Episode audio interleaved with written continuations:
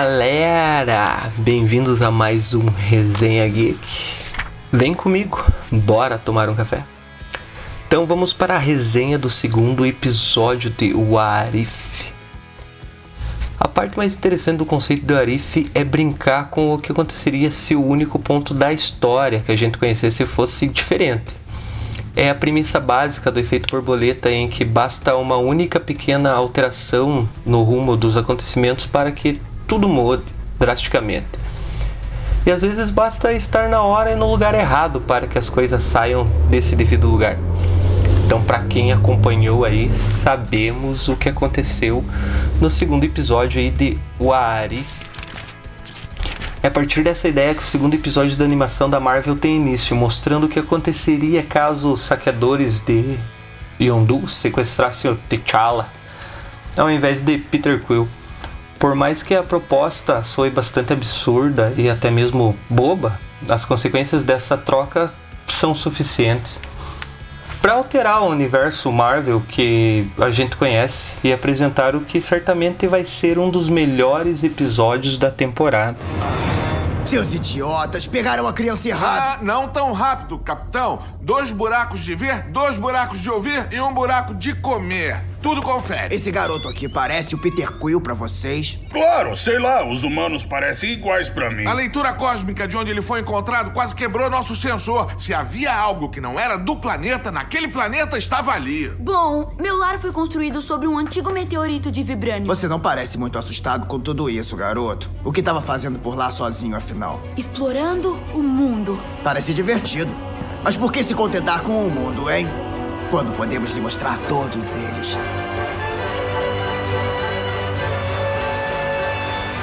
Parte disso está nos impactos causados por essa troca. Enquanto a criação da Capitã Carter mudou muito, pouco nos eventos que a gente já tinha visto em Capitão América, o primeiro Vingador, né? A ideia do príncipe de Wakanda para o espaço mexe com toda a organização do núcleo cósmico do universo cinematográfico da Marvel. A ponto de que a relação de forças ser completamente diferente, incluindo um Thanos que decidiu não exterminar a metade da existência porque foi convencido por T'Challa. Apesar disso ser mostrado quase como uma piada no episódio, ilustra bem o que é o personagem e o que ecoa em um questionamento feito pelo Vigia, né? Abre aspas. Em um universo de infinitas possibilidades, o seu destino é, está determinado pela sua natureza ou pela natureza do seu mundo. Ah, cara, por pouco a gente não escapou dessa. E como exatamente você impediu que Thanos, o titã louco, dizimasse metade do universo? Oh, Sou grande o bastante para reconhecer meu erro.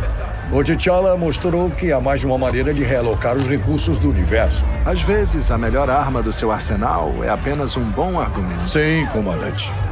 Embora eu reafirme que meu plano tinha seus méritos. Ah, de novo, Por favor. Não. Tenho certeza de que ainda é apenas genocídio, grandalhão. Tenho certeza que é eficiente. Pois o que vemos aqui é o quanto a influência do herói é capaz de mudar o mundo no sentido mais literal do termo.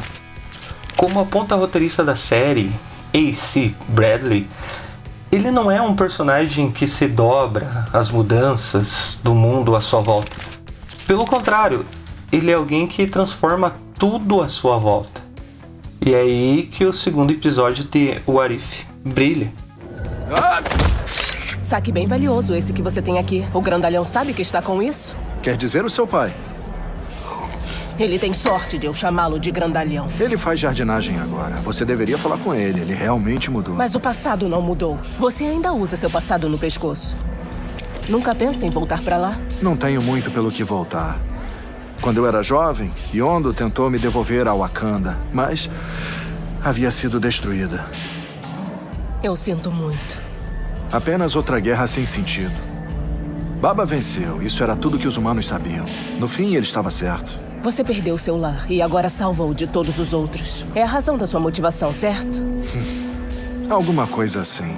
Bom, então eu tenho um trabalho para você. O peso dessa realeza que o T'Challa carrega é muito bem ilustrado já na primeira cena do episódio, quando vemos uma reprodução da primeira cena do Guardiões da Galáxia. Não contém a música no episódio de Arif, deve ser por causa de direitos autorais, né? Algo que foi exibido em um dos trailers, enquanto Peter Quill assumia o título do Senhor das Estrelas, ele mesmo sem ninguém sem que ninguém soubesse que era ele, o príncipe de Wakanda faz com que seu nome seja conhecido e admirado por todos. Solta! Solta agora! Quem é você? Identifique-se! Quem eu? Sou só um catador de lixo. Mas você deve me conhecer por outro nome.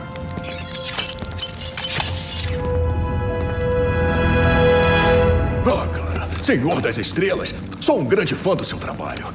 O que está fazendo aqui? Essa não é a reação que eu estava esperando. Ei, ei, ei, ei, ei, ei, parem! Mostrem algum respeito. Este é o Senhor das Estrelas. Lendário fora da lei. Rouba dos poderosos e dá aos incapazes. Será que devíamos nos curvar? Acho que devíamos nos curvar, a menos que devêssemos nos ajoelhar. Nada disso é necessário. Essa é a primeira grande alteração que vemos desse efeito borboleta explorado pelo episódio.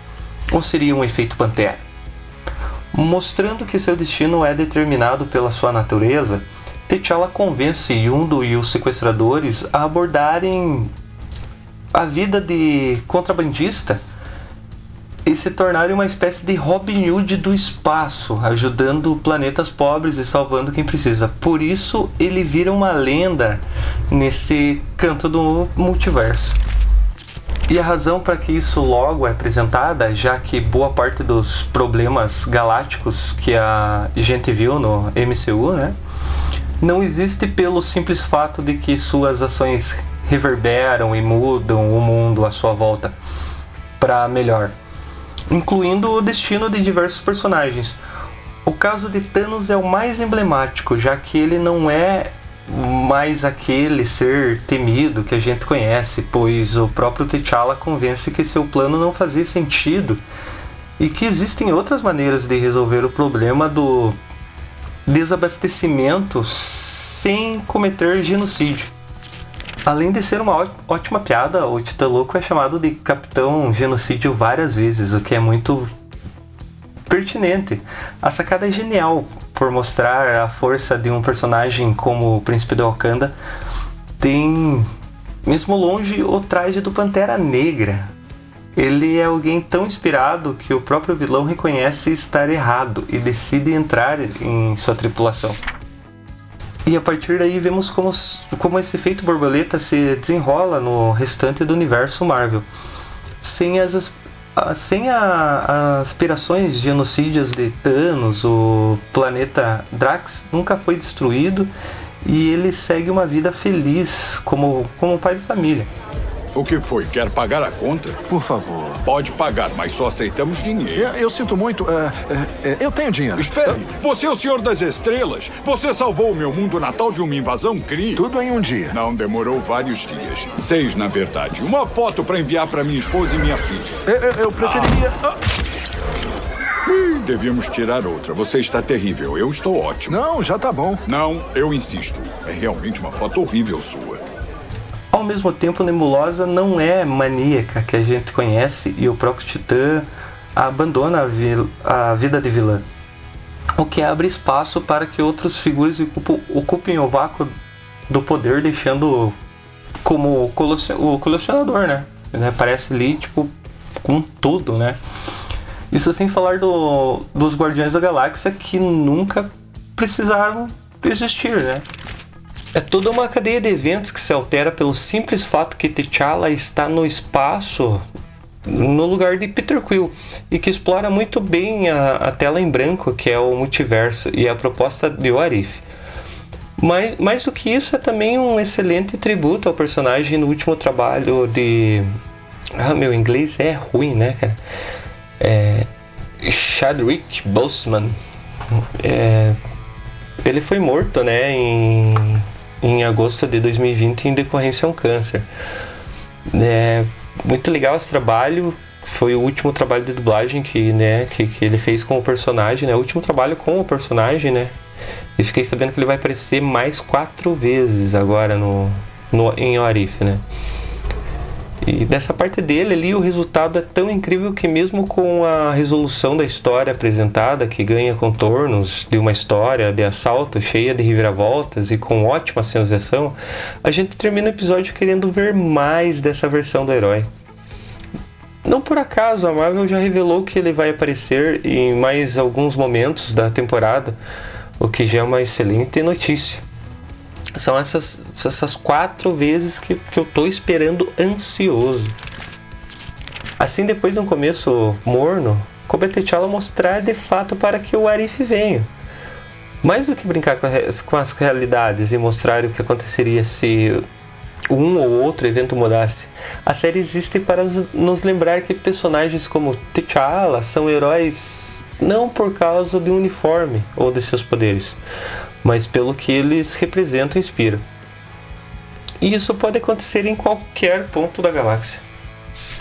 Então assim, galera, esse foi a resenha do episódio 2 de Arif, né?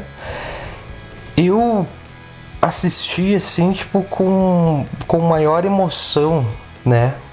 Por ver esse trabalho, né? Já que o ator principal ele morreu, né? E ele participou você vê o tempo de trabalho que, é, que a Marvel tem. Então, o que, que falta esperar desse, de, desse universo, né? E agora tá vindo aí Homem-Aranha. É, saiu o trailer, saiu vazamento. No outro dia já do vazamento, a Marvel já resolveu postar. É, tá muito bem interessante. Essas resenhas vão ficar cada dia melhor. Então acompanhe o nosso canal acompanhe nosso podcast, se inscreva, assine de onde você estiver escutando, se for no Spotify, na Apple Podcast ou qualquer outra plataforma. E a única coisa que me deixou triste nesse episódio foi o Thanos apanhando, né? Tá ali levando um pau. Thanos é meio difícil, né? O cara ele parece brigando ali com Thor, Homem de Ferro, tudo aquela galera ali sozinho e ali ele aparece, né? Vai saber o que que cada volta que o universo nos espera. É isso que é o legal do Arif.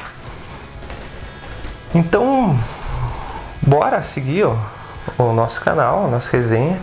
Vamos fazer crescer. Eu quero fazer um investimento com esse podcast.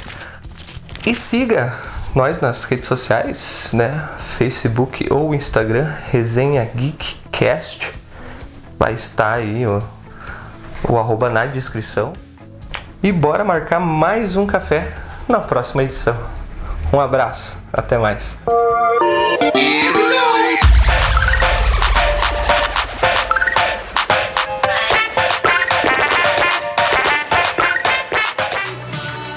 Desculpa, estamos fechados. O que foi, Peter? Não tem nenhum tempinho para o seu querido pai? Uma pena que isso possa significar o fim do mundo. Mas isso é uma história para outro dia.